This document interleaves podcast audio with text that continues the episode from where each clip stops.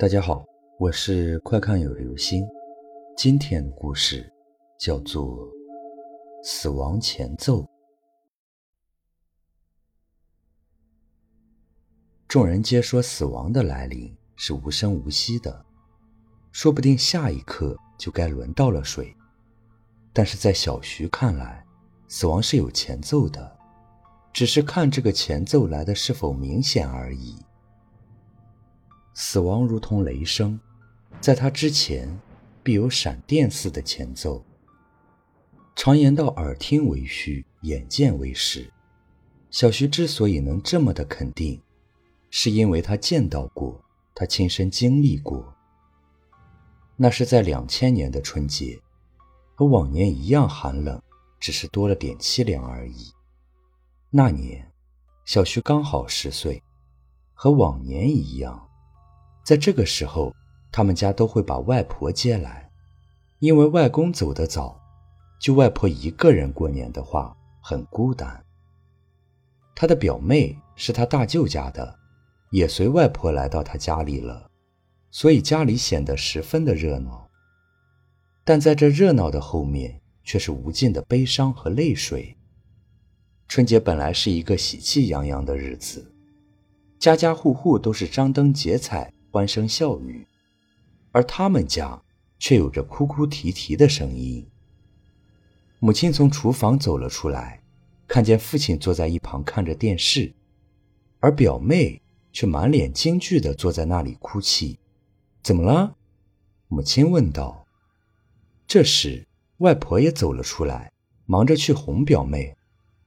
这是怎么回事啊？大过年的哭什么呢？外婆边说边擦着表妹的眼泪。最后，大家终于把表妹哄好了。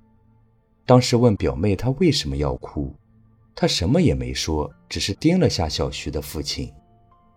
但是，过完年表妹走的时候，小徐无意的问起，他才说出了原因。原来那天，他看见了小徐父亲很恐怖的样子。听他说，父亲和电视里面的鬼有几分相似，所以才被吓得哭了起来。小徐他们当时也没当回事，都认为表妹是瞎编的。外婆还骂了表妹，叫她不要乱说。但是小徐却看出了表妹无辜的眼神，似乎是真的看见了什么。那个时候，他才理解了表妹当时为什么会哭泣了。年过完了。小徐也得上课了，父亲也上班了，生活似乎看起来和原来一样的平静，但是隐藏在平静下的恐怖才刚刚开始。开学的第一个周末，十岁的小徐和其他孩子一样喜欢玩耍，并不喜欢读书。那天早上，母亲才出门，他就从床上爬了起来，心想早点出去找同学去打打游戏。那个时候还没有电脑玩，所以打游戏机在小徐看来已经是很幸福了。脸都没洗就带上了自己的早饭钱，准备去送给那万恶的游戏机老板。小徐刚迈出了卧室，就本能的退了回来，因为他看到了父亲。父亲平时对他很严厉，他也十分的怕父亲，所以小徐才退回卧室，拿出了作业准备做做样子。等父亲走了，他再出去。当他拿起笔的那一瞬间，他打了一个冷颤。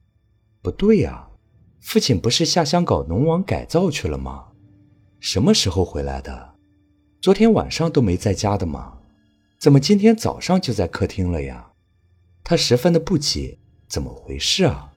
可能是父亲才回来吧，很有可能是回来看他做作业的。前两次不也都是这样吗？但是事实却和他想的相差了十万八千里。他做了一会儿作业，就去看父亲走没走，心里直盼望父亲早点走。他坐在那里，左也不是，右也不是，反正就是不爽，因为游戏症又发作了。怎么父亲还是像之前的样子一样坐在那里，还是手拿着一支烟不停地抽着？小徐再次失望地退了回来。正准备坐下时，他又站了起来，跑到门缝处看了看，因为他发现父亲好像有点透明，他好像能看到父亲后面的墙壁。怎么会呢？眼花了吧？